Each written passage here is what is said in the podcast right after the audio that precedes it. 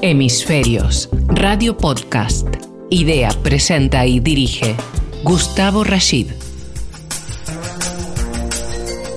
La sensibilidad hacia la sociedad y el ambiente son valores en alza y con frecuencia han cristalizado en lo que se denomina responsabilidad social corporativa. Una empresa socialmente responsable es aquella que tiene en cuenta eh, en su actividad ordinaria, en sus procesos o en su toma de decisiones las necesidades de la comunidad en la que se encuentra, las del medio ambiente y las de sus propios trabajadores. Son palabras de nuestra invitada de hoy, María Iraburu Elizalde, profesora de bioquímica y genética y vicerrectora del profesorado de la Universidad de Navarra. María, gracias por acompañarnos hoy en este que tengo un, casi una ilusión personal de compartir contigo nuestro programa de Hemisferios. Gracias. Un placer estar con vosotros. Bueno, este extracto inicial eh, simplemente abre un capítulo de un documento que María ha escrito acerca de la encíclica Laudato Si la universidad, una llamada y un reto, con eh, algunos párrafos que vamos a ir compartiendo a lo largo del programa, pero que abren uno de los capítulos que en el concepto de ambiente y sociedad nosotros sostenemos en hemisferios. Nos hemos ido un poquito eh, hacia el otro lado de lo que significa lo meramente ecológico y nos hemos puesto en lo social, donde creemos que la educación es un factor fundamental. Y dijimos, nada mejor que poder hablar con la vicerrectora de profesorado de la Universidad de Navarra, Barra con María acerca de tantos temas eh, que, bueno, eh, te invito a que sea una charla distendida, sin eh, mayores este, contenidos ni titulares, pero un poco poder hablar de eso, la educación. Quizás sea esto lo que tengamos o por lo que tengamos que comenzar para que nuestra audiencia trate de, tratemos juntos de comprender de qué va la cosa. La educación es un factor esencial y en permanente proceso de transformación en estos tiempos, María? Sí, así es, sí. Em, como comentabas, ¿no? yo, yo creo que hay un sentir generalizado de que estamos en un cierto cambio de época. Y aunque hay voces muy agoreras y negativas, pues yo creo que, que en realidad estamos en un momento de fantásticas oportunidades. Eh, creo que hay un sentir común mm, de que la forma de vida que nos hemos montado, si se puede decir así un poco coloquialmente, pues es, es objeto de, de, una cierta crítica y de una cierta mejora. Uno de los aspectos que has mencionado creo que es precisamente este que es eh, no, no separar, no escindir lo ecológico de lo social. Mencionabas ese documento de la Laudato Si, que forma parte, es un capítulo de un libro y, justo pienso que el Papa Francisco ahí nos da un ejemplo fantástico mostrando cómo ese desarrollo sostenible del que tanto se habla, pues es precisamente eh, un desarrollo en el que todas las dimensiones, la ecológica, la ambiental y la social, están integradas, unidas y reforzadas las unas con las otras. Y ese me parece que es el, sueño y el objetivo que tenemos por delante, ¿no? Un mundo, en definitiva, que aspire al bien común, a, una mayor, no sé, eh, justicia, eh, armonía con la naturaleza, eh, crecimiento económico. Todo es posible si nos ponemos a ello, ¿no? Y la educación, como decías, pues efectivamente es, es una gran arma, porque al fin y al cabo son las personas las que realizan los cambios, pero para eso las personas tienen que ser conscientes, pues, de cuestiones como qué es el bien común, ¿no? qué relación tiene el ambiente con la sociedad. Y ahí que pienso que universidades y, otras instituciones educativas tenemos un, reto por delante fantástico. De repente eh, aparece un sumo pontífice que eh, genera y redacta una encíclica, la Laudato Si, sobre la que has hecho este, este jugoso y fantástico documento que he tenido la suerte de leer y que compartiremos, como dije, en algunos párrafos en este programa. Eh, y el, el Papa, eh, su santidad, eh, pone un, un énfasis enorme en lo que quizá yo como periodista de este sector, un poco de los contenidos, vengo pensando y planteando desde hace mucho tiempo, que es las consecuencias del cambio climático aplicadas a lo social. O sea, aquí tiene una carga de información científica de calidad enorme la encíclica, pero pone mucho hincapié en esto que tiene que ver con eh, las víctimas de lo que pueden ser las consecuencias del cambio climático. No importa el origen, si es del hombre o una o un periodo de glaciación especial propio del, o sea, la cuestión es qué es lo que pasa con esas consecuencias. Eh, eh, todo eso me parece que abre la puerta desde un documento del sumo pontífice para un debate enorme. O sea, es tan rica, eh, ni hablar, bueno, de, algunas otras, pero esta es tan rica en, los temas de los que vamos a hablar que me parece que hable un documento y un desafío importante. Tú, justamente en este documento, eh, una llamada y un reto. Es un verdadero reto, ¿verdad? Laudato sí. Así es, sí. Sí, como comentabas, la Laudato sí en, en la parte, digamos, científica, y esto cuando se habla con expertos del sector, pues todo el mundo coincide. O sea, estuvo muy bien documentado el Papa, seguramente con la colaboración de muchos científicos y expertos. Y, el, cambio climático que mencionabas es tal vez ahora mismo, junto con la pérdida de biodiversidad, dos de los retos más importantes a los que se enfrenta eh, nuestro planeta, si se puede decir así. ¿no? Hay, em, hay un concepto ahí interesante que son como los, los límites, las fronteras que no pueden ser, o, sea, mejor dicho, no es que no puedan ser, sino que cuando son eh, superadas y alteradas nos pueden llevar a un escenario en el que pues el, el ambiente no sea capaz de, de, recuperarse, de curarse de las heridas que le causamos. Y, y, de los distintos aspectos, aunque se puede hacer hincapié en otros, los, los más amenazados ahora parece y los más peligrosos son precisamente el cambio climático y la pérdida de la, de la biodiversidad. Hemisferios. El ambiente y las consecuencias del cambio climático tratados por profesionales. Dirige Gustavo Rashid. Hemisferios, Radio Podcast. María Iraburu Elizalde, que es vicerrectora del profesorado de la Universidad de Navarra. Bueno, que, has tenido además, eh, María, has sido, y no quiero, digamos, eh, errar y por eso lo voy a, leer eh, con todo permiso, este, has estado, bueno, además de ser licenciada eh, en Biología y Ciencias Biológicas, tienes un doctorado en Bioquímica y Biología Molecular por la Universidad de Navarra, eres investigadora asociada al Albert Einstein College of Medicine, Medicine, eh, eres, eh, eh, has hecho el programa de alta dirección de empresas del IES Business School de la Universidad de Navarra y además, bueno, has sido vicedecana de la Facultad de Medicina, vicedecana de la Facultad de Ciencias, vicerrectora de alumnos, profesora, por supuesto, titular de Bioquímica y Biología Molecular y vicerrectora de profesorado de hace ocho años. Así que justamente quiero leer esto porque como vamos a hablar de los jóvenes y la educación, siempre decimos eh, la propuesta de hemisferios es ambiente y sociedad por profesionales. Y bueno, acaba de quedar claro que lo eres. Estos jóvenes que reclaman este cambio, eh, ¿cómo eh, piensas tú interactúan y qué, qué, mm, reflexión eh, podemos compartir desde el punto de vista de la universidad? Y tu contacto, por supuesto, permanente, no solo como profesora, sino puede estar en ese ámbito universitario que es ahí hay una energía fantástica de nuestros jóvenes, ¿verdad? Sí, sí, sí, así es.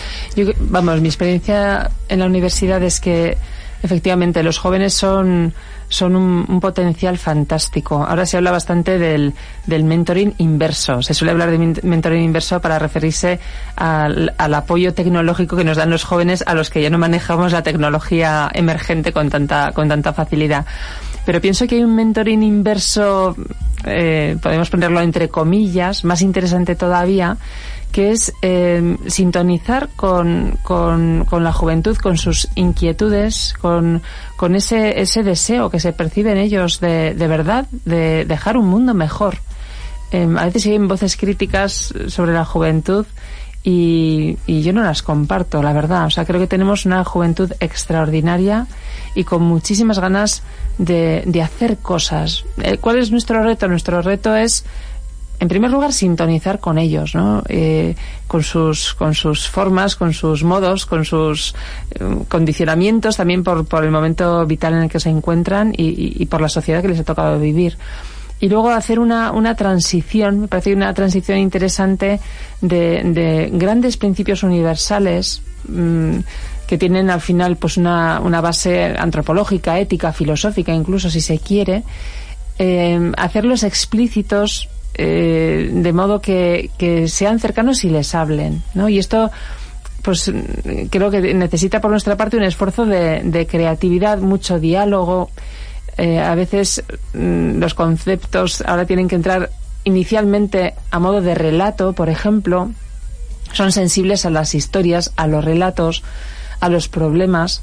Em, por eso pienso que los docentes estamos en, una permanente necesidad de actualización que en parte viene por las nuevas herramientas y técnicas. Para mí eso es secundario. Creo que nuestra actualización principal viene pues de, descubrir ese mundo que, llega y que aparece en nuestras aulas todos los años en esos estudiantes de 18, 19, 20 años que, que nos enseñan también a nosotros, ¿no? Entonces, bueno, hay que pensar, hay que pensar nuevas formas de docencia.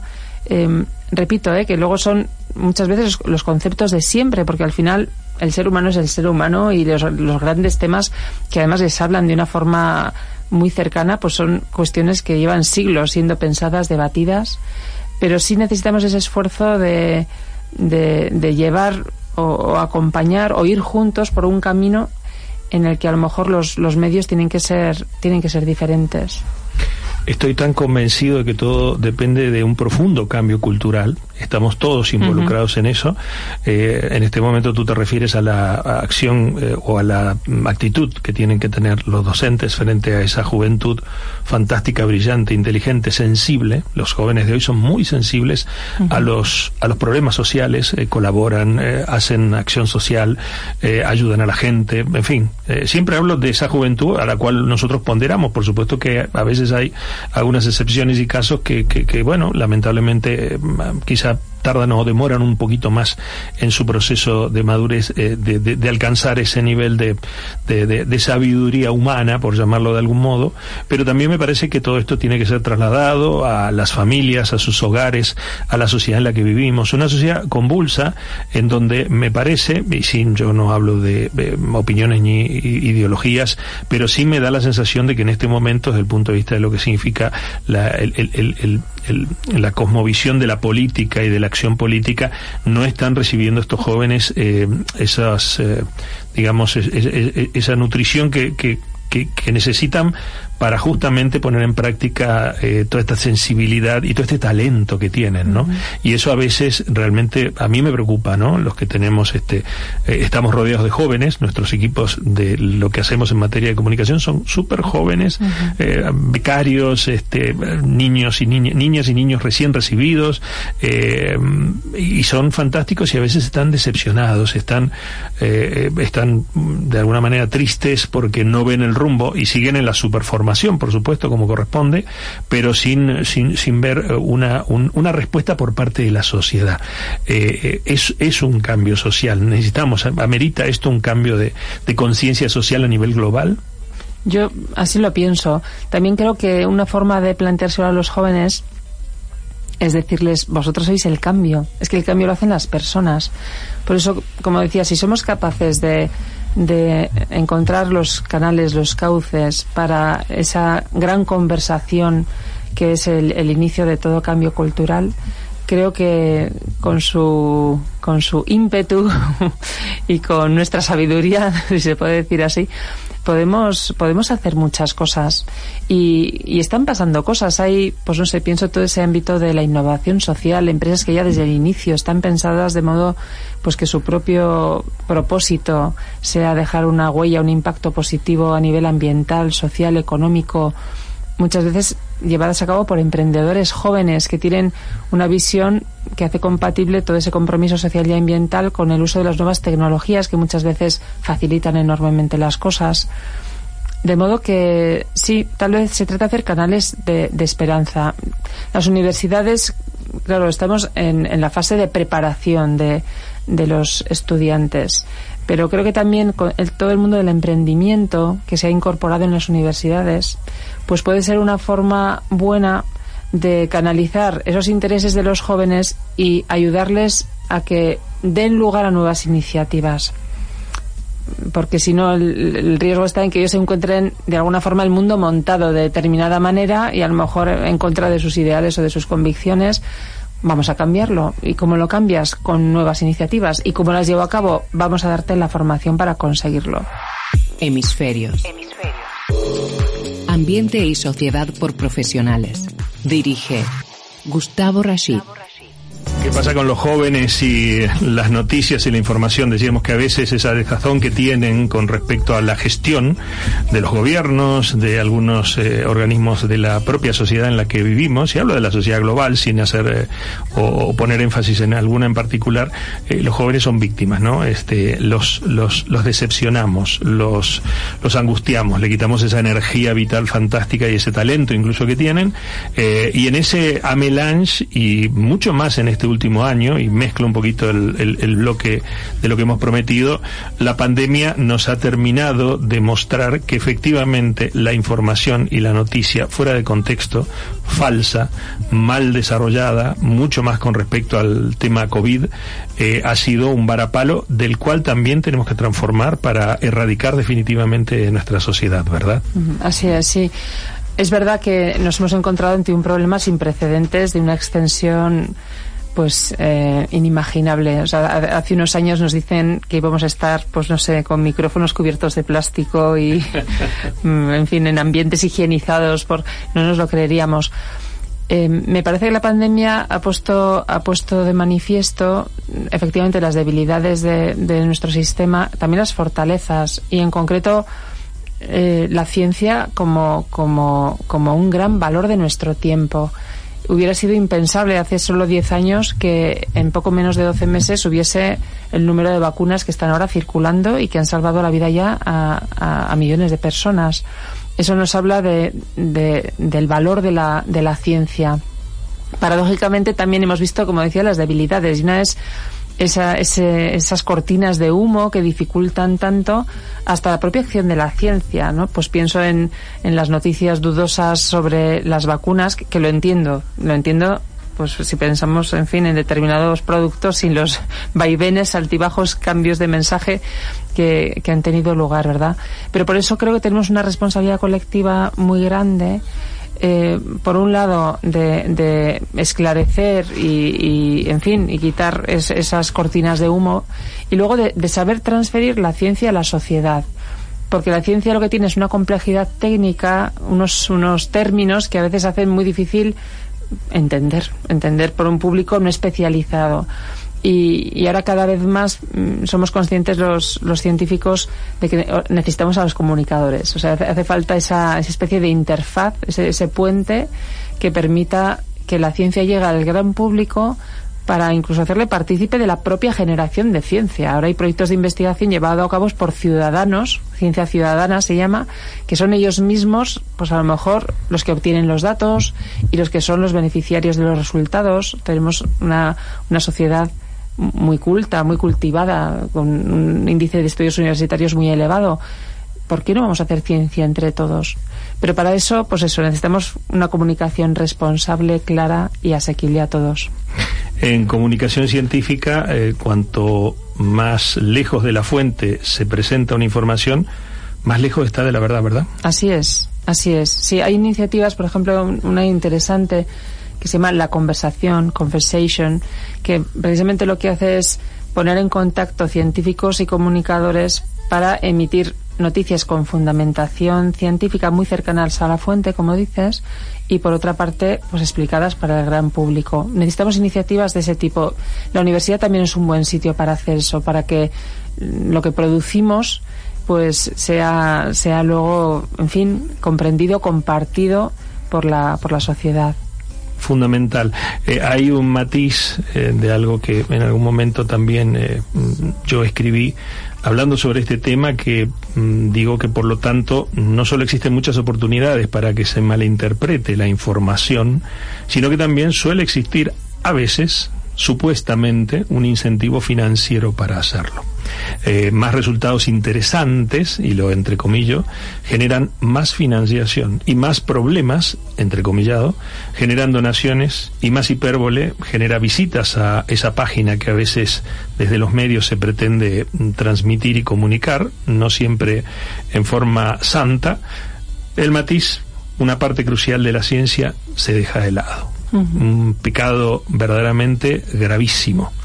Y más en estos tiempos en donde se juega, por ejemplo, con la información científica en relación a la salud, eh, con cifras de la lotería de la muerte de las víctimas, eh, de si hay que vacunar o no, en fin, eh, toda una melange verdaderamente tétrico en términos de, del honor a la verdad, y la verdad no como una excepción, sino como la regla. debemos siempre decir la verdad y ser veraces, porque es la única forma, pero parece que los tiempos no acompañan, y los jóvenes digo para después de la música irnos nuevamente al ámbito universitario, me parece que son víctimas de todo esto, ¿no? Ellos que a veces, a pesar de ese talento innato, natural, todavía no desarrollado que tienen, tampoco a lo mejor han desarrollado ese espíritu crítico como para poder detectar si esto es eh, verdad o no. Eh, e, eso afecta mucho realmente al, al, al, poder de decisión y a la capacidad de nuestros jóvenes, ¿no? Así es. De hecho, junto con otros objetivos para la educación universitaria, que tiene que ser una, un aprendizaje transformador, uno de los, de los aspectos más importantes es justamente alimentar ese sentido crítico, que no, no tiene que ver con, en fin, ir en contra sistemáticamente de todo, sino con saber discernir pues eso, qué es una buena fuente de información, cuál no, y contextualizar los datos para que no sean una especie de, de bala disparada eh, que no se sabe de dónde viene ni, ni a dónde va. Hemisferios. Ambiente y sociedad por profesionales. Dirige Gustavo Rashid hablemos específicamente de la universidad. Me interesa muchísimo la Universidad de Navarra, que es tan puntera e innovadora, no solo en calidad y reputación, sino también en metodologías y en nuevas eh, formas de gestión de todo lo que tiene que ver con el mundo universitario. Y bueno, este es tu bloque. Fantástico. Sí, hablábamos antes de, de canales o formas de transmitir esta visión a los estudiantes, también pensando que el mayor impacto que tiene la universidad en el entorno es el de sus licenciados, graduados, sus egresados, ¿no? los alumnos que salen todos los años en el caso de la Universidad de Navarra, 2.000 alumnos que salen de sus aulas, cada uno va pues eso, a un ámbito profesional diferente. Si conseguimos que esos alumnos tengan esa inquietud por mejorar el mundo, que no, no solo sean excelentes profesionales, sino además excelentes personas con ganas de hacer las cosas bien y de hacer una, una cadena buena de, de transformación, pues, pues habremos cumplido una, una misión relevante. Una de las formas que, que, me gustaría compartir con vosotros, porque creo que es eh, una, una aproximación interesante, es desde la metodología, desde los métodos de enseñanza-aprendizaje y en concreto una metodología que está más desarrollada en otros países, Canadá, Estados Unidos, que es lo que se llama el aprendizaje servicio, ¿no? En inglés service learning y, y que consiste en lo siguiente. Estamos familiarizados con el concepto de voluntariado, ¿no? Pues podemos pensar en, pues eso, estudiantes que en su tiempo libre, por ejemplo, colaboran con el banco de alimentos eso es estupendo. Eh, tenemos una larga tradición en la Universidad de Navarra desde los años 80-90 eh, de un grupo de alumnos con ese tipo de inquietudes y que en su tiempo libre realizan trabajos de voluntariado. Pero ahora vamos a imaginar que esos alumnos son alumnos de la carrera de nutrición y que ese trabajo que hacen de recogida de alimentos y de preparación, por ejemplo, de cajas para enviar a, o paquetes para enviar a las familias, lo hacen poniendo en, en, marcha sus conocimientos de nutrición. Y lo que hacen es eh, pues preparar unas unas unas cajas en las que eso es con calidad eso es con calidad y que tengan pues el equilibrio nutricional adecuado pues para las circunstancias de esa familia. Imaginemos también que tengan en cuenta pues que son pues a lo mejor familias en riesgo de exclusión social y que, por decir algo, son musulmanes y no, no toman cerdo. O sea, hay una serie de connotaciones, o que hay niños pequeños y necesitan una nutrición diferente, o que son personas mayores y que... O, lo que habitual pasa, un exceso de almidones, porque todo lleva pasta y arroz y, todo, y de repente hay otros así es, muchas veces los productos imperecederos no siempre son los más saludables, de modo que lo que y esto ha sucedido en la Universidad de Navarra, ¿no? E-, esos estudiantes lo que hacen son unas unas tablas nutricionales que se tengan en cuenta en el banco de alimentos a la hora de preparar eh, los alimentos que se hacen llegar a las familias. Y eso incluso puede formar parte de una asignatura de la carrera de nutrición. Y, puede formar parte del aprendizaje, de modo que el tiempo que dedica el profesor a la preparación de esos de, esas tablas, por ejemplo, es, es tiempo que se considera de docencia y la experiencia del estudiante es incluso evaluada. ¿no? Es verdad que eso le quita tal vez la connotación de, de voluntariado, pero lo que hace es incorporar la experiencia transformadora dentro de la docencia. Por eso que es un voluntariado de calidad. Es un voluntariado está profesional. Yendo, a, repartir a granel. No es un commodity, una casa, una caja o una vianda de ayuda alimentaria, sino que es un, es, es, un aporte y una ayuda de calidad. Y hay, una, y hay un proceso de aprendizaje implicado. Para el estudiante hay unos objetivos de aprendizaje, hay una evaluación final, hay una reflexión final. Es típico del aprendizaje servicio también el diseño de la actividad ejecución de la actividad, reflexión, qué me ha aportado, qué he aprendido. De modo que de una forma muy natural dentro de la propia docencia y, quien dice esto dice estudiantes de comunicación que preparan el plan de comunicación de una ONG que no tiene medios para, para contratar un plan de comunicación y que de forma gratuita se lo hace un estudiante que forma parte de sus prácticas. O estudiantes que hacen, no sé, recorridos naturalísticos por zonas de la ciudad para, para eh, favorecer la educación ambiental de los niños. Bueno, hay, infinidad de posibilidades y, y, claro, un estudiante que, que ha tenido esa experiencia es muy fácil que luego desde su profesión, porque aquí también tenemos que tener en cuenta la fuerza transformadora de las profesiones, ¿no? de cómo se viven y cómo se enfocan. Pues seguramente tendrá ideas innovadoras, distintas, para dentro de su propia área de, de trabajo y de conocimiento poder, pues eso, contribuir a, a, mejorar un poquito el mundo en el que vivimos, que es al fin y al cabo lo que queremos. Me encanta lo que estás comentando porque cuando siempre decimos en algunos programas en forma así muy genérica que tenemos que modificar un montón de parámetros de gestión de la gobernanza global, eh, la gente piensa que estamos hablando de la política. Le digo, no, no, estamos hablando de la sociedad, de las instituciones intermedias y mucho más del ámbito universitario. Y en esto, eh, bueno, por lo que estás contando y por algunas otras informaciones que por supuesto compartimos permanentemente, incluso en nuestros medios digitales, la Universidad de Navarra sigue siendo increíblemente innovadora, ¿no? Y más que nunca hoy en este concepto de innovación social, en donde, bueno, la educación es que es la base de todo, eh, es un concepto trillado, eh, estamos cansadísimos de escucharlo, pero sigue siendo de suma actualidad, como la Biblia, como el Evangelio. Tiene dos mil años y hay que seguir pensando que la educación es la base de todo. Sí, así es. Eh, por decir otro, otro aspecto un poco único tal vez de la Universidad de Navarra, es que junto con estas metodologías eh, pues comprometidas y que muestran ese, ese, interés por la sociedad y por el ambiente, también tenemos un, una, una, actividad característica que es lo que llamamos el core curriculum. Esto es algo también muy, muy común en universidades del Ivy League en, en Estados Unidos, pero que consiste en que todos los alumnos de cualquier carrera tienen de forma obligatoria unos contenidos de antropología, de ética, de cuestiones de, de pensamiento actual, etcétera, ¿no?